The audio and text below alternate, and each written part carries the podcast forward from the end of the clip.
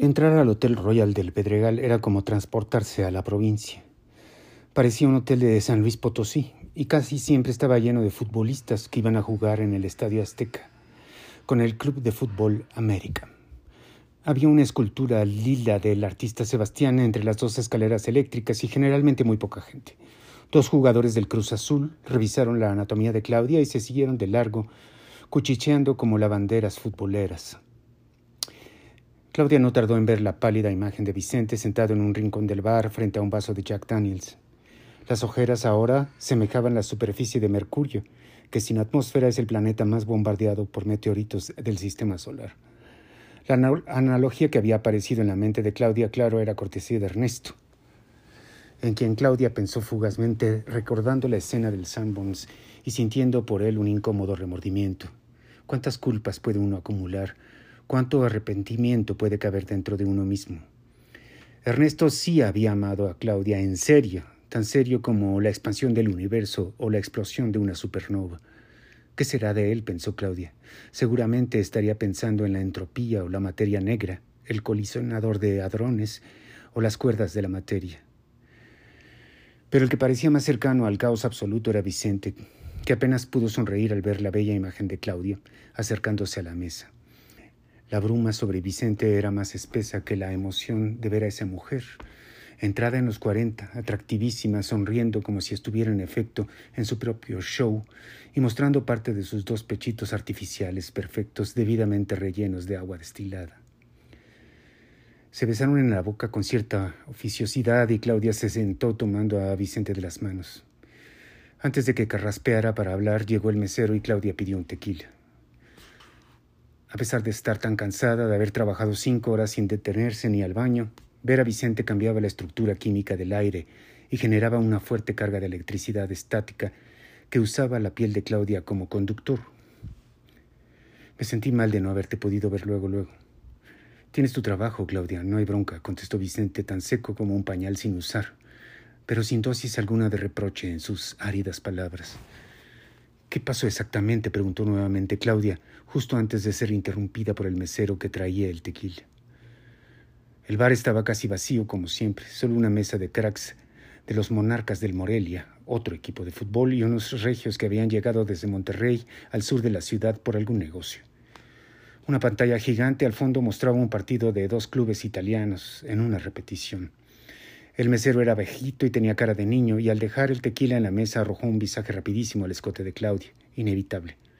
Claudia se dio cuenta y el chaparrito se hizo más chiquito para desaparecer, ruborizado, detrás de la barra. Nunca esperé esa reacción de Beatriz, dijo Vicente al verificar que el mesero se escondía. Quiere que me aleje de ella para siempre y que no vuelva a ver a mis hijas. Es increíble lo que una persona puede cambiar en un instante. Bueno, no la conozco, pero cualquier mujer se pone mal si el hombre de su vida se va con otra. Es la ley de la vida.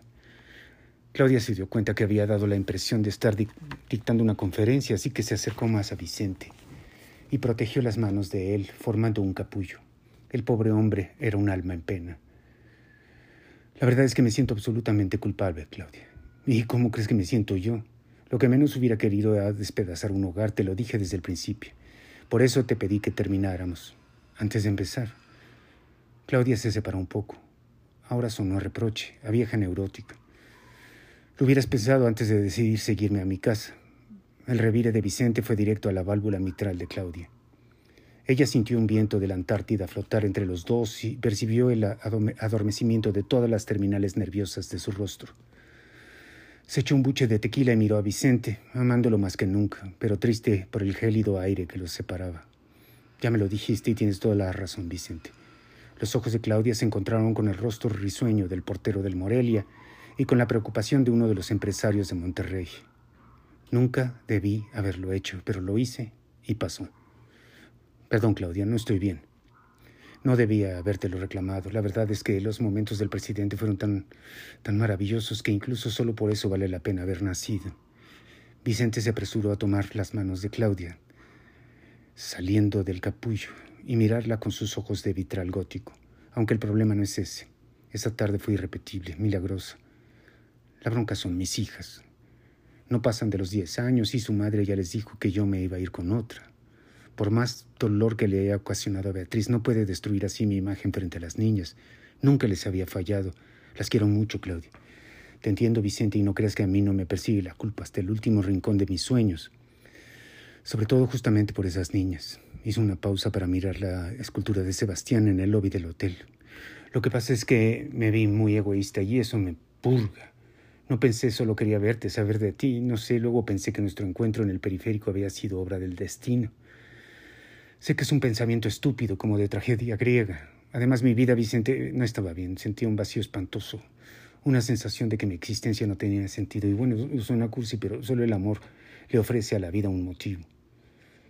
Ahora tengo que meter un abogado y eso me molesta mucho, Claudia, agregó Vicente como si no le hubiera puesto atención a Claudia. Igual debes dejar que pase un tiempo, que Beatriz se calme para poder hablar con ella. Te repito que Beatriz está envenenando a las niñas en contra mía, flaca. Les dijo que yo no iba a regresar jamás a verlas porque me iba a ir con otra mujer. Vicente estaba irritado, sus manos estaban otra vez dentro de las de Claudia, pero se querían escapar, nerviosas, temblorosas. Si dejo pasar más tiempo, aclaraba Vicente, las niñas van a terminar odiándome y no puedo dejar que eso pase. Necesito que me contactes con tu abogado, el que estuvo cuando lo de Miguel. Claro. Claudia sacó Blackberry para buscar el número de Gabriel, el abogado. De veras me duele mucho que las cosas hayan llegado a este extremo, agregó mientras buscaba en el directorio de la maquinita de mano. Beatriz nunca fue así, no lo entiendo. Parecía como poseída, como drogada, como si hubiera sido otra persona, absolutamente cegada por el rencor, y la ira. Pasé doce años con una mujer que no conocí en verdad. Te digo, es que todo está muy fresco y las personas reaccionan muy diferente cuando están en una situación límite. Ten paciencia. No, Claudia, Beatriz no va a ceder. Se siente tan herida que no es capaz de pensar en nuestras hijas, en la afectación que pudieran sufrir con lo que les está diciendo. Los divorcios siempre son complicados, dijo Claudia, con poca convicción y apuntando el teléfono del abogado en un papelito. Miguel no quería divorciarse de mí, jamás nos pusimos de acuerdo hasta que metí los papeles por divorcio necesario y se armó un pleito legal de año y medio. Bueno, ¿y todo para qué? Se pegó un tiro en la cabeza sin pensar por un momento en lo que tú acabas de decir, la afectación emocional a sus hijos, en especial el pato, que está muy mal. Perdón, ni siquiera te pregunté por tu hijo, flaca. Tienes tus propias broncas, mi amor, mi amor.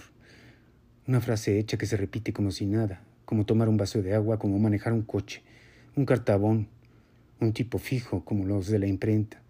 Sin embargo, Vicente se transformó al escucharla. Sintió una descarga de sangre en el cerebro y, viento en sus pulmones y ganas de llorar. Claudia se dio cuenta, miró sus ojos como borbotones y confirmó que él la amaba como nadie. Mi amor, lo más convencional. Las parejas se lo dicen sin sentido realmente, sin sentirlo realmente, lo expresan como un trámite, como a través de un piloto automático.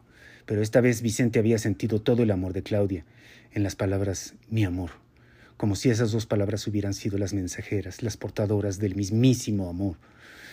Lo llevaban en hombros, lo conducían de la boca de Claudia a los oídos de Vicente, lo cargaban como el aire al sonido. Esas palabras eran el amor de Claudia. Te amo, dijo Vicente con una voz que venía desde el ventrículo izquierdo. Los ojos de Claudia ya eran como los de Vicente, ojos de agua, manantiales salados translúcidos, como las manos de Vicente que acariciaban su pelo desmenuzándolo. Las palabras poco a poco eran inútiles y daban paso al lenguaje del agua en los ojos, de los latidos, de las explosiones en la garganta y en los genitales. ¿Qué vamos a hacer? Vicente y Claudia ya lloraban mirándose y las lágrimas dejaban en sus retinas imágenes borrosas de uno y otro, como si hubieran pasado a través de un filtro cinematográfico. Suena muy crudo, dijo Claudia mirando a Vicente a través de la cortina de sus propias lágrimas. Pero si hemos tenido que pagar un precio tan oneroso por nuestro amor, más nos vale hacerlo funcionar. Sí, más nos vale, dijo suavecito Vicente, sintiendo que los mocos querían obedecer a la gravedad. Se miraban largamente y hablaban cada vez menos con las cuerdas vocales. Ya no eran ondas electromagnéticas, eran otras ondas, más ondas. Lo demás, la ansiedad, la angustia, la culpa, la ira, se iban disipando con el viento que producían sus miradas y las yemas de sus dedos. ¿Sabes que en eso consisten justamente las telenovelas? Hay un amor total entre dos jóvenes, un amor trascendente, casi divino, un destino como el de los héroes griegos, una obligación metafísica de amarse. No pueden dejar de amarse porque así está escrito, así lo determinó Dios, así debe ser. Pero durante cien o doscientos capítulos, durante meses y a veces años, hay alguien o algo que se empeña en que ese amor necesario, obligatorio, puro, limpio, perfecto, innegable, no se realice. La fuerza antagonista es igual de poderosa que ese amor absoluto. Entonces se enfrentan en una colisión cósmica el bien y el mal, el amor y el odio. El amor se pone a prueba. Tiene que vencer esos obstáculos. A veces parece que el mal va a vencer, que el amor no tiene oportunidad de consumarse. Pero el bien siempre gana. El final debe ser esperanzador. El amor triunfa. Así es el género. Y los protagonistas se casan, agregó Vicente con una sonrisa burlona. Sí, ese es el final de siempre. Claudia sonrió para hacer un chiste, aunque quizá ahí es cuando empieza realmente el drama. Pero luego los protagonistas se mueren, como en Romeo y Julieta. Por eso Romeo y Julieta es una tragedia. El melodrama debe tener como característica principal el final feliz. La esperanza de que el amor triunfe es la fuerza más importante del universo. Lo que te quiero decir es que en la esencia misma de la vida están las fuerzas que impiden el amor. En nuestro caso, Beatriz, la inocencia de tus hijas, el problema del pato, nuestros sentimientos de culpa, Miguel, Miguel, que en paz descanse, nuestras personalidades y nuestros pasados. Porque no nos hemos visto en más de 20 años, mi amor. ¿Cuánto, hemos cambiado? ¿Qué, ¿Qué nos ha cambiado? No ha cambiado el hecho de que siempre que te veo siento que no me, no me obedecen las rodillas. Claudia siguió con su perorata melodramática. Sí, Vicente, yo estuve a punto de, de, destrozar mi coche contra la barda del segundo piso del periférico al verte, pero la verdad es que no hemos convivido. Hicimos el amor como nunca, pero no nos conocemos realmente. No le eches la sal, mi amor. Las ojeras de Vicente se habían rellenado milagrosamente y sus ojos se habían alimentado de luz y color. No, no, no, perdón, Vicente, tienes razón. No, no sé por qué estoy hablando tanto, ya no deberías de dejarme. Me encanta escucharte. Es más, quisiera saber más de esos últimos 22 años. ¿Qué quieres saber? Todo. ¿Vamos a cenar? ¿Aquí? Hay un restaurante muy bonito allá arriba, dijo Vicente llamando al, al, mesero con cara de niño para pedirle la cuenta del bar. ¿De acuerdo? Lo que tú digas, mi amor. El restaurante estaba vacío y ambos ordenaron la cena con una rapidez insólita. El mesero al fin tuvo algo que hacer y corrió a la cocina entusiasmado. Mira, empecemos por el principio. ¿Por qué no te casaste conmigo? Uy, ay, se llama indecisión y es el peor error de mi vida. Tenía miedo de fracasar, me aterraba equivocarme. Claudia movía los ojos con rapidez. Después de que me fui, conociste a Miguel. ¿Por qué te casaste con él? Directo al grano, ¿eh? Son las preguntas clave. Estoy empezando de abajo para arriba. Además, acuérdate que soy periodista. Vicente sonrió cariñosamente. Pensé que Miguel me amaba incondicionalmente, pero tú no lo amabas. No. Me parecía atractivo y quería olvidarte. Te hablé el día de tu boda, ¿te acuerdas? ¿Cómo no me voy a acordar si vomité como loca por la ventana del coche? Porque me dijiste que no, por compasión a Miguel. ¿Cómo iba a echarme para atrás a una hora de la boda? Estábamos vestidos, listos para salir al salón cuando hablaste. Vicente, qué timing, ¿eh? Además, no entiendo. Tú, tú ya me habías dicho que no querías volver a verme, que te ibas a Boston a estudiar tu maestría en periodismo. No dejaba de pensar en ti y quería ver si en el último minuto, como en tus telenovelas, iba a triunfar el amor sobre la indecisión. Pero me equivoqué. Me dijiste que no y te casaste con Miguel. Yo me fui a Boston con un agujero del tamaño del cráter del volcán Popocatépetl y usé el bourbon para olvidarte. ¿Lo lograste? Lo que logré fue aficionarme al Jack Daniels, pero jamás olvidarte. Y te casaste con Beatriz. No, primero me cansé con otra chava, Alicia. Una niña rica, insufrible, que me hizo ver mi suerte. Tenía trastorno bipolar, estoy seguro, agresiva, caprichuda, depresiva, bueno, una pesadilla que ocasionó que yo tuviera más pretextos para intoxicarme con el whisky. Llegó una crema de alcachofas y una ensalada verde que Vicente y Claudia apenas tocaron. La sopa se enfrió y la ensalada se calentó. ¿Por qué te casaste con Beatriz? Beatriz me salvó. Por eso me siento tan culpable. Su paciencia, su amor, su sabiduría me sacaron del hoyo negro en el que me escondí después de la esquizofrénica de Alicia. Aguantó mucho tiempo sin que yo le diera nada a cambio. Más que un silencio diario, una tristeza que parecía incurable. ¿Qué pasa con el alcohol? ¿Por qué lo preguntas? Por Miguel y el pato. Miguel pasó por las mismas que tú. Recientemente recayó y entonces decidió morirse.